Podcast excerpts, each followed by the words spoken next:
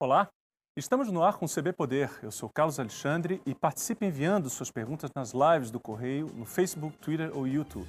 Lembrando que o programa é uma realização do Correio Brasiliense e da TV Brasília. Aqui no estúdio comigo a gente recebe hoje a primeira-dama e secretária de Desenvolvimento Social do Distrito Federal, Maiara Noronha. Seja muito bem-vinda, secretária.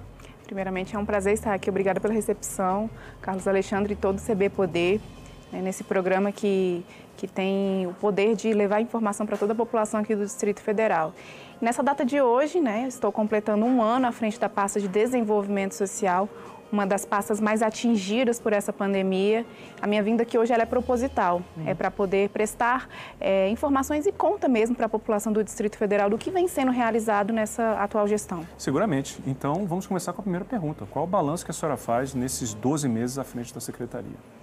Eu faço um balanço completo, então não tem como começar essa entrevista de hoje sem mencionar o que, que significaria segurança alimentar e nutricional para a capital do país e de que forma isso repercute para todo o nosso país, inclusive nos leva a ser referência mundialmente falando. Uhum. Então, é o primeiro programa inovador aqui no nosso Brasil sobre segurança alimentar e nutricional com um cartão. Uhum. Nós temos um cartão prato cheio, que é um valor de 250 reais. E aí eu gostaria até de mencionar por que desse valor de 250 reais. É o valor do auxílio emergencial. É o valor do auxílio atual, emergencial. Média, né? Isso, e que aqui no DEF então, nós já... Para medir a importância disso, né? Exatamente, aqui no DEF nós já estamos atingindo, nós já estamos a 32 mil famílias, atingindo 32 mil famílias. Né? E aí, o que, que vem a ser e por que desse valor? Quando eu assumi a gestão, tinha uma entrega de cesta básica in natura aquele pacotão fechado, é, seguindo todas as diretrizes da legislação, que era entregue na porta da casa daquelas famílias que tinham passado por um atendimento nos CRAS. Então, a pessoa batia a porta da, de um CRAS, fazia a solicitação de, de, de cesta a, básica. A CRAS, só para o telespectador. CRAS é uma unidade de atendimento à população. Certo. Então, tem a pessoa batia a porta e falava assim, ó, estou passando por um momento de dificuldade, eu preciso de uma cesta básica para suprir a alimentação da minha família. E aí levava assim dois, três meses para a pessoa conseguir receber aquela cesta básica. Ou seja, ela pedia, levava-se três meses para ela receber aquela cesta Imagina. básica. Mas além dessa dificuldade, que era a logística de entrega, tinha também o valor que seria entregue. Então, a, a cesta básica, à época, correspondia, ou seja, há um ano atrás, correspondia em torno de 150 reais, variando a 160 certo. reais. Mas cada cesta entregue correspondia também a 15 reais no valor da taxa de entrega. Sim. Ou seja, um se naquela mesma rua ali você fosse entregar 10 cestas básicas numa mesma rua, era 15 reais aqui, 15 reais aqui, 15 reais aqui. Então, isso ia sobrepondo no uhum. valor. Onerando, né? Isso. E o governador Ibanez já tinha mencionado que ele voltaria com o programa da época do Roriz, que era o pão e leite. Uhum. Então, a gente somou o valor da cesta básica, mais o valor da distribuição, do deslocamento, mais o valor do pão e leite. E chegamos a um valor aproximado de 250 reais. Arredondamos então esse valor para maior e ficou em 250 reais. E a vantagem desse cartão é a comodidade, né? A pessoa pode escolher qual alimento que É ela... a dignidade e a movimentação do, do orçamento aqui no nosso Distrito Federal. Então, com esse cartão, eu tive a, a, felicidade de entrevistar algumas famílias que conseguiram ser contempladas por esse cartão. E uma mãe falou assim para mim: pela primeira vez eu consegui chegar no mercadinho e olhar para o meu filho e falar: filho, o que que você quer? E o filho olhar ele e falar: mãe, eu quero um Danone. Uhum. O Danone por si só ele não garante segurança nutricional alimentar, mas ele garante a dignidade daquela família. Então é responsabilidade da mãe, inclusive a nossa secretaria está ali para ensinar a, a, todas as famílias a, a, a dar uhum. é, condições dignas para a subsistência, principalmente das crianças, né, uhum. que, que se encontram uma maior vulnerabilidade. E quais são os planos relativos a esse programa específico do cartão? É ampliar. Uhum. Então, esse ano de 2020 21 nós estamos trabalhando para chegar até o final do ano em 40 mil famílias contempladas por esse cartão. Uhum. Consequentemente, a gente já está pensando num pós-pandemia, uhum. que é, é, injetar orçamento mesmo, tanto no Distrito Federal, que, que retorna em tributo, quanto no pequeno comerciante ali da quadra que está passando por dificuldade, que tem um cartão prato cheio que está passando no seu comércio. Uhum. Então, isso é muito importante. A senhora assumiu a secretaria em plena pandemia, né? em abril, é, quando a pandemia já estava em curso aqui no Brasil.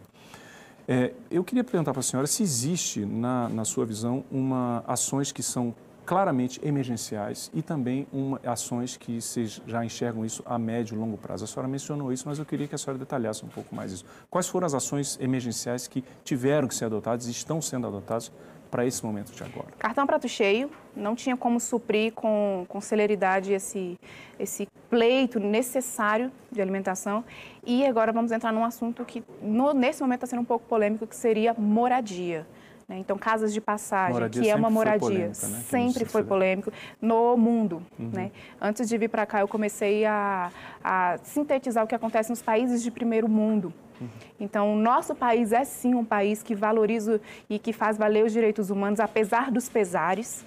Nós temos condições e para isso o brasileiro precisa ter uma corrente do bem para mostrar para o mundo o quais são os direitos da população em vulnerabilidade. Então, vou dar um destaque, abrir nesse leque, que seria a população em situação de rua. Então, a exemplo dos Estados Unidos, tem, tem regiões dos Estados Unidos que criminalizam a pessoa que fica na rua. Uhum. Então, a pessoa, além dela pagar a multa, ela pode ser presa por estar na rua.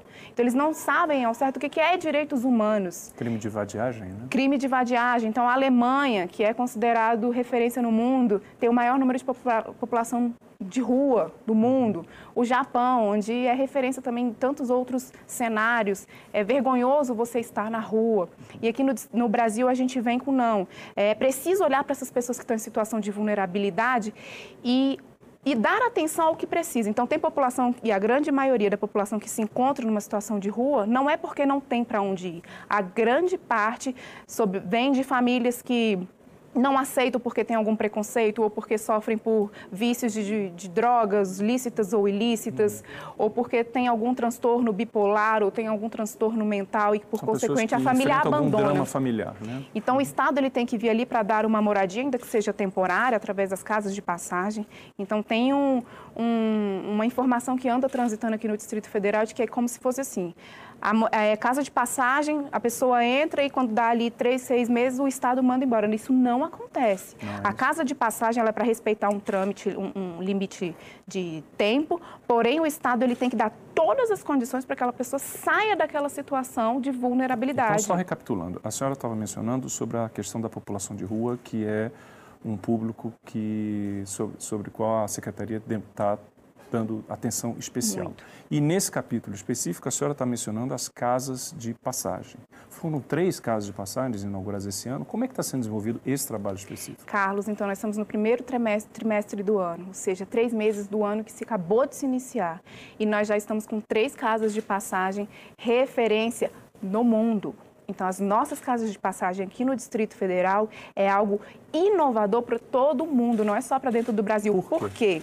Porque a nossa casa de passagem, pela primeira vez na história, ela tem o condão de ser uma casa de passagem com característica de um lar de requinte, eu digo assim. Então, vou dar um exemplo para casa de passagem de famílias que está lá no Guará. É uma casa que tem churrasqueira, é uma casa que tem banheira, é uma casa em que a cama, a roupa de cama são novas, de boa qualidade, tem televisão para as crianças assistirem videoaula, porque estão no momento de pandemia. Em todos os, os cômodos da casa tem algo lúdico para as crianças. Em todas as casas de passagem tem um cantinho de biblioteca que é, é para incentivar a leitura. Humanizada. É muito mais humanizada e a intenção, e, e inclusive tem fortalecimento com a Secretaria do Trabalho, né, uma intersetorialidade com a Secretaria do Trabalho e todo o Sistema S, que está ali para proporcionar para aquelas famílias condições para que elas caminhem na própria vida com a sua autonomia. Uhum. E que elas e saiam da, daquela situação. Que elas temporária. saiam daquela situação.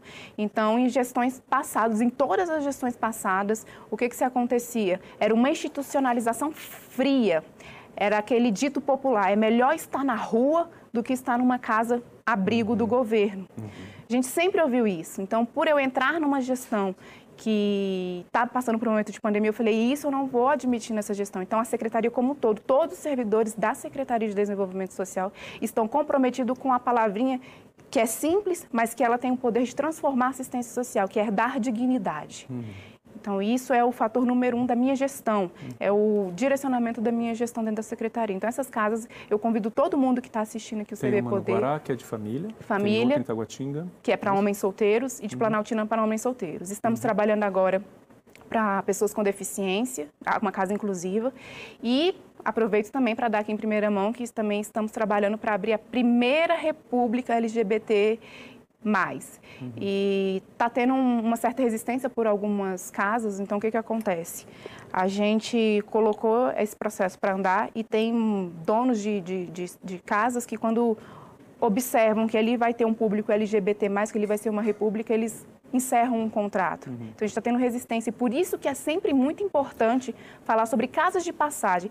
Traz perigo, traz insegurança para quem tá, vai, estar tá naquela local de residência? Não, de forma uhum. alguma. Ali não é uma casa de passagem que qualquer um entra a hora que quiser, faz o que quiser, do jeito que quiser. Uhum.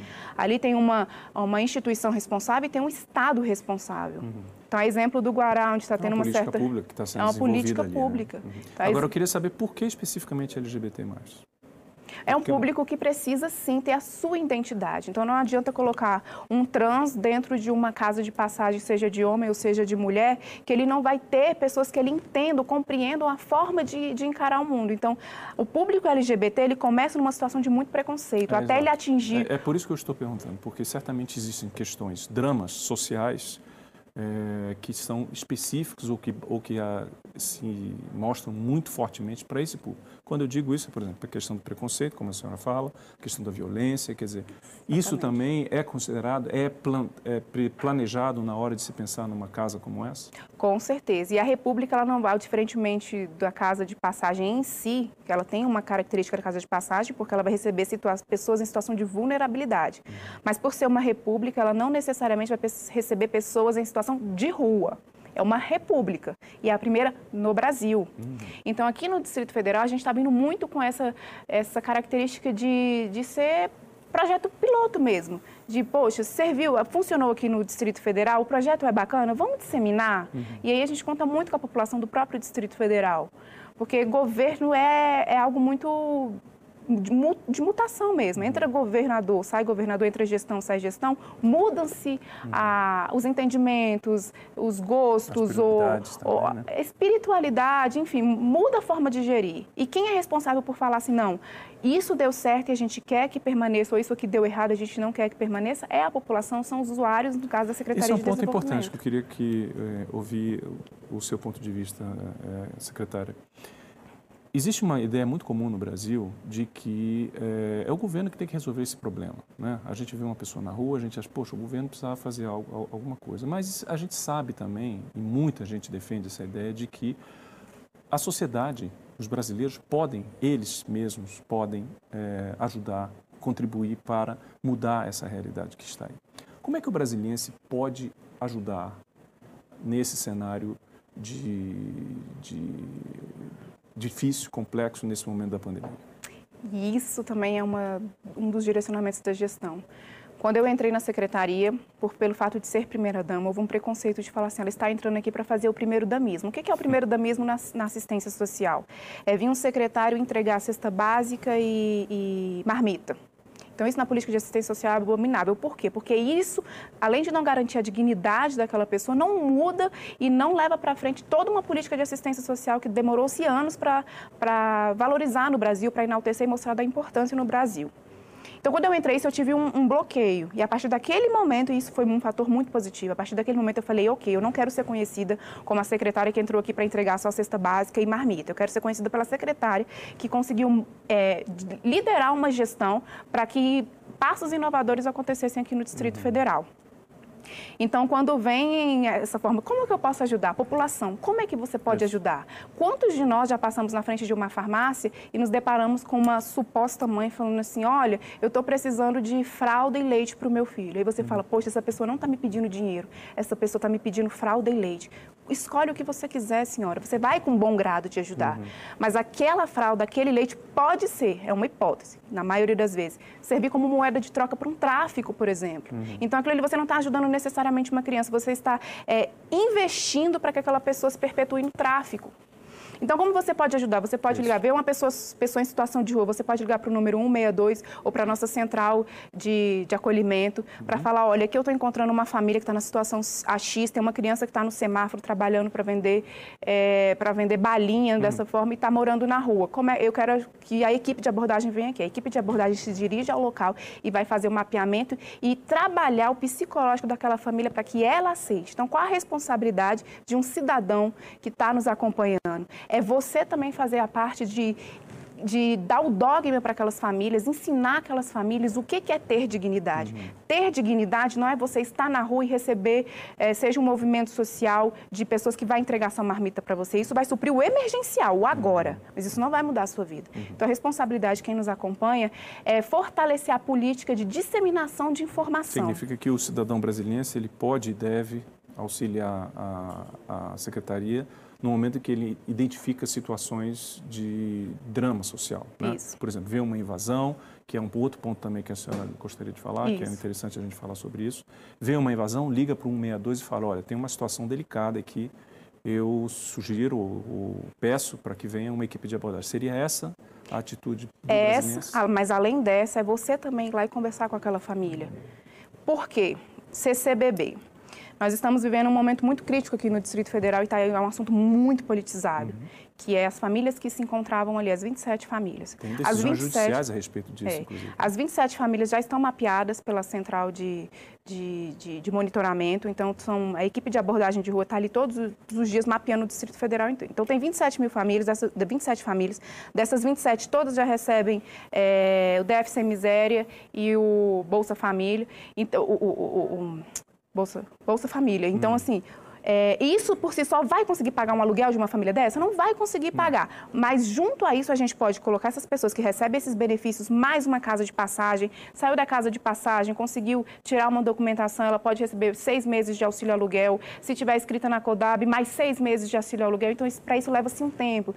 Fora isso, também vai receber o cartão prato cheio. Então, quando ela entra numa casa de passagem, a gente tem condições de garantir a subsistência dessa família com dignidade. Uhum. Então, quando vem um ativista, e é importante importante mencionar o trabalho dos ativistas. Tem ativistas que trabalham com a pauta positiva de ajudar Sim. verdadeiramente essas pessoas que estão numa situação de vulnerabilidade, mas tem ativistas que não, que eles só entram com a bandeira de quanto pior, melhor. Hum. Né? Então, quantas, quantas vezes eu vi ativista falando assim, Dona Maria, dando um exemplo de nome, Dona Maria, não saia aqui dessa invasão, porque se a senhora sair, a senhora vai perder o seu direito de conseguir um terreno, porque o governo não vai dar para a senhora para dar para quem está nessa situação. Uhum. E pelo contrário, desde a época da, do Roriz, ele já, já emitiu, já, já, já decretou uma, uma normatização que diz que, pelo contrário, as pessoas que insistem em permanecer em, em ambientes inapropriados, em invasões, é. elas perdem o direito se em 48 horas elas não desocuparem áreas irregulares. É, o que existe também, é como a senhora já mencionou, existe um, um,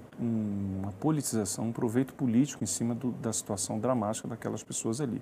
No, Distrito Federal, como a senhora falou e a gente comentou aqui, tem um longo histórico de é, problema habitacional e politização sobre isso. Né? O próprio governo Roriz já teve muita polêmica, controvérsia em relação a isso, governos do PT também, quer, quer dizer, é, eu lembro da remoção da estrutural, é, que o governador tentou retirar ali e foi, foi um drama, porque as pessoas se rebelaram, não aceitaram, quer dizer, é um drama nacional, não, é, não acontece apenas em Brasília. É, o que a senhora está tentando, pelo que eu estou vendo, é estabelecer uma política é, ampla de acolhimento dessas pessoas e de é, criação de condições para que elas saiam dessa situação. É isso que vocês estão querendo fazer? É, exatamente. Aqui no Distrito Federal nós temos aproximadamente 2.260 pessoas em situação de rua. É um número considerado pequeno. Então, o DF tem condições de trabalhar todas essas 2.260 pessoas. Mas para o DF conseguir, o GDF conseguir trabalhar com essa pauta, a população tem que contribuir também. E como é contribuir isso? É levando informação mesmo para a parte dessa população que está na rua. Quais são os seus direitos? Não tenha medo do Estado. Então, quando vem para uma, uma atuação do GDF com a polícia militar ou com o DF legal ali, uhum. já houve um, um amparato antes, já houve um atendimento prévio, ou seja, tem que ter parte da população que vá para esse dogma. Dona Maria, saia dessa situação, uhum. aceite o acolhimento do governo, inclusive, Dona Maria, conte comigo para ir lutando também pelos seus direitos, mas vá para uma casa de passagem, saia dessa situação. Então, eu vou falar também do atendimento da CODAB. A CODAB a gente com pode falar isso então no próximo bloco, desculpe claro. interromper, mas eu acho que a senhora já foi muito contundente do seu ponto de vista, mas a gente continua falando no próximo bloco, ok? Tá certo. O CB Poder vai para um rápido intervalo. Envie suas perguntas para a primeira-dama e secretária de Desenvolvimento Social do Distrito Federal, Maiara Noronha. Elas completa hoje, não é isso, secretária? Amanhã. Amanhã. Um ano à frente do cargo, ok? A gente volta já já.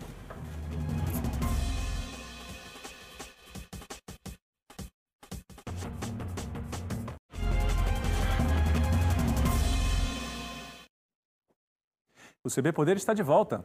Aqui no estúdio comigo a gente recebe a primeira-dama e secretária de Desenvolvimento Social do Distrito Federal, Maiara Noronha. Secretária, nós estávamos falando no último bloco sobre eh, a população de rua, né, atendimento eh, à população de rua e a possibilidade da, da comunidade brasileira participar em ajudar o governo a auxiliar essas pessoas. Tem um ponto específico em relação à população de rua que é o restaurante comunitário. Qual é a novidade em relação a isso? Em relação ao restaurante comunitário, a população em situação de rua não paga para ter as refeições em todos os 14 restaurantes comunitários. Uhum. Também é algo que não existia no passado. Pagava-se um real? Né? Isso, né? para poder ter a refeição. Hoje, população em situação de rua, passou pela equipe de abordagem, ela tem acesso a essas refeições. Fora isso, agora saindo um pouco da população em situação de rua, mas indo para toda a população que se, que, que se beneficia dessa, dessas refeições a um real. Uhum. Os restaurantes comunitários não fecharam em nenhum momento aqui no Distrito Federal. Então, em momento de pandemia, o que, que aconteceu? Mudou-se a logística. Desde a pessoa entrar e sentar no restaurante para poder fazer suas refeições, ela pega, compra a marmita por número ilimitado e leva a marmita. Então, inclusive, por exemplo, tem pessoas da região fazem rodízio. Então, hoje o seu Antônio vai comprar a marmita de todos aqueles da vizinhança dele. É. Aí ele vai lá e compra 10, 15 marmitas. Uhum. E aí no dia seguinte já não é ele, é o outro, para não ir todo mundo fazer aquelas filas faz uma corrente, né? É, Mas, e aí os restaurantes comunitários, eles fornecem 22 mil refeições por mês. Então, um número muito expressivo. Uhum. E no caso das pessoas que podem, têm direito a receber é, gratuitamente, é, como é que elas fazem? Elas procuram restaurante comunitário? As equipes de abordagem estão lá nos restaurantes? Não, é elas, a equipe de abordagem está na rua. Então, uhum. já tem um mapeamento de todas essas pessoas que, se, que estão em situação de rua. Ah, então, já tem um cadastro, eles recebem um, um, um voucher, um cadastro Sim. mesmo. E através desse cadastro já prévio é que eles têm acesso a essa refeição gratuita. Mas, Carlos, eu gostaria de voltar ainda sobre a parte de, de moradia mesmo. Poucas pessoas sabem que é através das sedes que muitas pessoas são contempladas com a moradia, a exemplo do projeto Embrião, que é algo inovador no nosso país. Não existe em nosso país. Veio a gestão do Ibanês e agora vem com o projeto Embrião, que são casas para a população em situação de vulnerabilidade. Mas para conseguir receber essas casas, a família tem que estar, tá, a pessoa, a família tem que estar tá escrita no cadastro único há cinco anos hum. e tem que estar sendo acompanhada pela equipe socioassistencial há pelo menos dois anos. Hum. Ou seja, o CRAS tem que estar acompanhando aquela família há dois anos. Portanto, mais uma vez eu falo sobre a necessidade das pessoas terem essa informação para ajudar quem está ali na rua. Sim. Então, com essa informação que eu acabei de passar, você pode chegar para Dona Joana, que está ali na rua, falar, Dona Joana, para a senhora conseguir um terreno, em vez da senhora ficar aqui nessa invasão, uhum. eu vou ajudar a senhora. Uhum. Vamos lá no CRAS, vamos fazer esse cadastro, vamos é, agendar dizer, esse cadastro. É, é, a, é, a, questão, como o próprio ministro Paulo Guedes já mencionou, são os invisíveis. Né? Os Quer invisíveis. dizer, é, é preciso fazer com que essas pessoas se tornem visíveis porque aos olhos do governo e também da sociedade, elas não estão ali, elas precisam existir até para poderem receber alguma ajuda, não seria isso? Exatamente. Quando você vai nessas invasões, quando as invasões estão mais próximas do poder econômico, do alto poder, uhum. aqui do Distrito Federal, por exemplo, essas pessoas até têm essa informação. Mas quando você vai naquelas invasões que estão bem afastadas Sim. ali do centro do poder, as pessoas não costumam ter essas informações, elas têm medo do Estado. É como se o Estado chegasse ali só para tirá-las daquela região. Uhum. E não, o Estado não está ali só para fazer essa retiração de áreas irregulares. Uhum. O Estado está ali para dar atendimento àquelas famílias. Né? E aí eu gostaria de puxar nessa... É, pode falar. Nesse condão aqui da entrevista sobre o concurso público das sedes. É, esse é um ponto que eu, que, que eu ia comentar, é, que era o seguinte, é, a senhora, como a senhora já mencionou, que uma das metas para 2021 é fortalecer exatamente a política assistencial da do governo do Distrito Federal. E isso passa pelo reforço das equipes e pela, pela, seleção, pela formação de uma equipe mais é, profissional, digamos assim. É, vocês realizaram concurso no ano passado, teve um determinado número de candidatos aprovados e também esse ano, não é isso? Como é que está isso? Então, o concurso ele só teve andamento no chamamento dos aprovados na gestão do Ibanês. Ele é um uhum. concurso que aconteceu no finalzinho da gestão do governo passado, bem no final, mas ele estava no entrave. Então, quando veio a, a, gestão do Ibanês, ou seja, esse concurso era para ter acontecido em gestões passadas. Hum. Então, na história da Secretaria de Desenvolvimento Social, nós só tivemos três concursos. São concursos pendentes, então. São né? concursos pendentes, ou seja, a assistência social aqui do Distrito Federal não começou na gestão do Ibanês. Ela começou desde que o Distrito Federal é Distrito Federal. E só houveram três concursos aqui. Então, por aí já se tira a defasagem de Sim. servidores. Então, quando eu assumimos, a, a, atual gestão assumiu a secretaria, a gente veio também com, essa, com esse trabalho de fortalecimento e, e valorização dos servidores então, uhum. e da população, que é quem se beneficia do serviço da secretaria. Uhum. Então, em um mês de gestão, eu falo isso também com muito orgulho, em um mês de gestão, ou seja, lá em maio ah, de, 2000, de 2020, nós conseguimos destravar o concurso e já começamos a chamar os aprovados do concurso.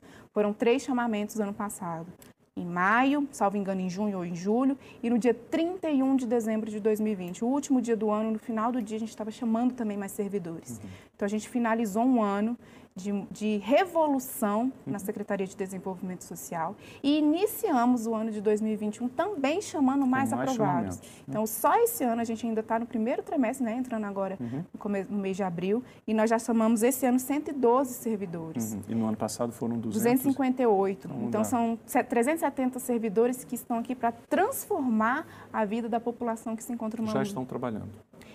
Desses 112, alguns ainda estão tomando posse. Uhum mas já estão sendo distribuídos ali na ponta mesmo, é onde realmente uhum. precisa de atendimento uhum. e celeridade no andamento, por exemplo, dos... Agora, a senhora mencionou também, o, a gente falou dos restaurantes comunitários, são 14 aqui no Distrito Federal e eles são um dos pontos de, de atendimento à população, mas existem outros também, a senhora mencionou o CRAS e, e outras, é, outras unidades também. Mas a, a, a, senhora sabe que existe, existe muito, uma demanda muito grande, as pessoas reclamam muito da demora, da dificuldade para serem atendidas. Qual é o conselho que a senhora dá para essas pessoas? Bom, essa é uma reclamação que é histórica aqui no Distrito Federal. Sempre houve aquela reclamação daquelas grandes filas nas portas dos CRAS. As filas que começavam às 4 horas da manhã, quando chegava às 8 horas já não tinha mais senha e não podia mais atender. Então, pessoas sofriam muito. Uhum. E aí, como eu assumi na, bem na pandemia, uhum. já não podia ter aglomeração. Então, desde, desde o primeiro momento, houve-se a necessidade de vir por agendamento. Hoje, como acontece? A pessoa que necessita de um atendimento nas nossas unidades, ela passa a, a fazer um agendamento seja pelo telefone, seja pela internet. Uhum. Então, ela tem a garantia de que quando ela for ao CRAS, quando ela for chamada para ir ao CRAS, ela vai ser atendida. Uhum.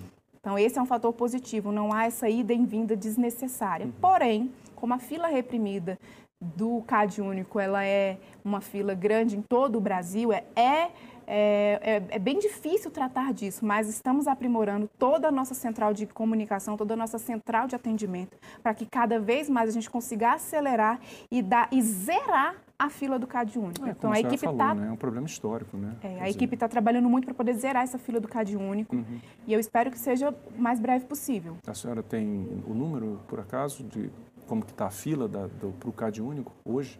É uma fila que ela, ela é dinâmica por dia, né? Então, assim, eu, eu, vou fazer essa pesquisa de quanto está hoje. Mas, por exemplo, no CAD Único, hoje a gente tem um cadastro de 430 mil pessoas. Então, por aí você já vê que a demanda, só pelo cadastro em si, já é uma Sim, demanda grande. Então, pessoas que estão entrando, principalmente no momento de pandemia, é um número crescente também. Uhum. Né?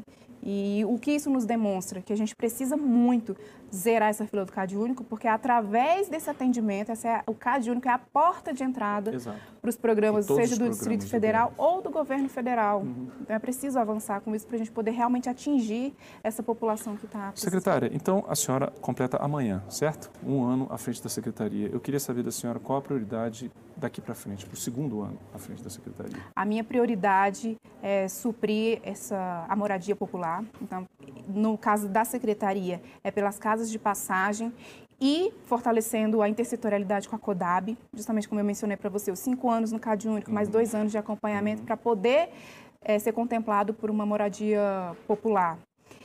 E o cartão prato cheio, porque eu consigo suprir aí a moradia, né, a dignidade e a dignidade alimentar e a segurança nutricional e alimentar. Uhum. Então, você dá independência para as famílias e um local seguro para elas habitarem. Casa de passagem, todo mundo deveria conhecer qual é a marca, o que, que é uma casa de passagem. Uhum. Para justamente a gente poder ajudar efetivamente essa população que se encontra Quer dizer, aí, aí, avançar e muito além do, da questão de simplesmente oferecer um abrigo para as pessoas, é oferecer um lar um ambiente humanizado para que elas se sintam Exatamente. melhores, né? E eu não poderia também deixar de falar que pela primeira vez, e isso é um comparativo de pequeno, de um período curto, de seis anos para cá, primeira vez na história que não há atraso no pagamento de benefícios. Por exemplo, não se vira mês em atraso de benefício. O que, que acontecia, por exemplo, até as gestões passadas? DF sem miséria, vou dar um exemplo de um benefício. Uhum. DF sem miséria, ele era pago com dois, três meses de atraso. Então, isso já não acontece mais. Uhum. Então, a gente vem é, cobrando muito isso da equipe da secretaria. Os servidores estão muito debruçados sobre tempo. Então, é uhum. é preciso pagar todos os benefícios dentro do Cumprir prazo. Os prazos, né? O que acontece é atraso de dias. Então, em vez de receber no dia 5, sai, sai no dia 6 ou dia 7. Mas não se vira mês, de jeito nenhum com benefícios atrasados. Tem outros auxílios também que são importantes. É, eu queria que a senhora falasse um pouco, eu estava vendo no site da, da, Secretaria sobre o auxílio calamidade. É isso? Tem um valor que uh, também, é, por conta da pandemia, teve uma demanda imensa de 2019 para 2020, não é isso? É, o auxílio calamidade ele cabe justamente naquelas regiões onde tem enchente, hum. é, esses, esses efeitos da natureza, onde hum. a pessoa fica desabrigada certo. ali naquele momento. Então, o auxílio calamidade ele supre aquele momento emergencial. Uhum. Então, é pago ali um benefício para que aquela pessoa consiga respirar, sair daquela situação e perder que perdeu uhum. Grande parte dos seus utensílios dentro de casa, enfim. Muito bem. Então, para resumir a sua gestão à frente da Secretaria, são dois, três, eu diria que são três pontos, e evidentemente a senhora pode, pode completar. Um é a segurança alimentar, o segundo é a habitação, e o terceiro, como a senhora bem disse aqui também, é a participação da comunidade. O brasileiro pode ajudar muito a Secretaria nesse sentido, não é? E como mãe de um bebê de dois anos, eu não poderia finalizar falando do Criança Feliz Brasiliense, uhum. que na verdade o nome seria Família Feliz é Brasiliense, mas é ele é titulado como criança. Ele é um Porque programa. Ele não atende só a criança. Né? Ele não atende só a criança. Ele foi criado para atender só a criança.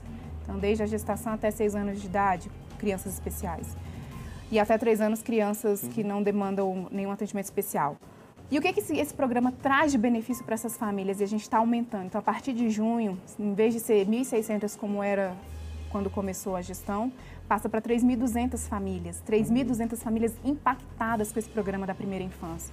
Então, o visitador ele tem condições de analisar aquela criança para verificar se ela está sendo desenvolvida em todas as suas potencialidades e acompanha toda a família. E depois a gente pode marcar de conversar só sobre esse programa. Seguramente, com certeza. Secretária, mais uma vez, muito obrigado pela sua vinda aqui no programa. É um, foi um prazer recebê-la. Obrigada, agradeço demais a atenção e o espaço nesse um ano de gestão. O CB Poder fica por aqui hoje. Obrigado pela sua companhia, use máscara e se cuide. Até a próxima e tchau.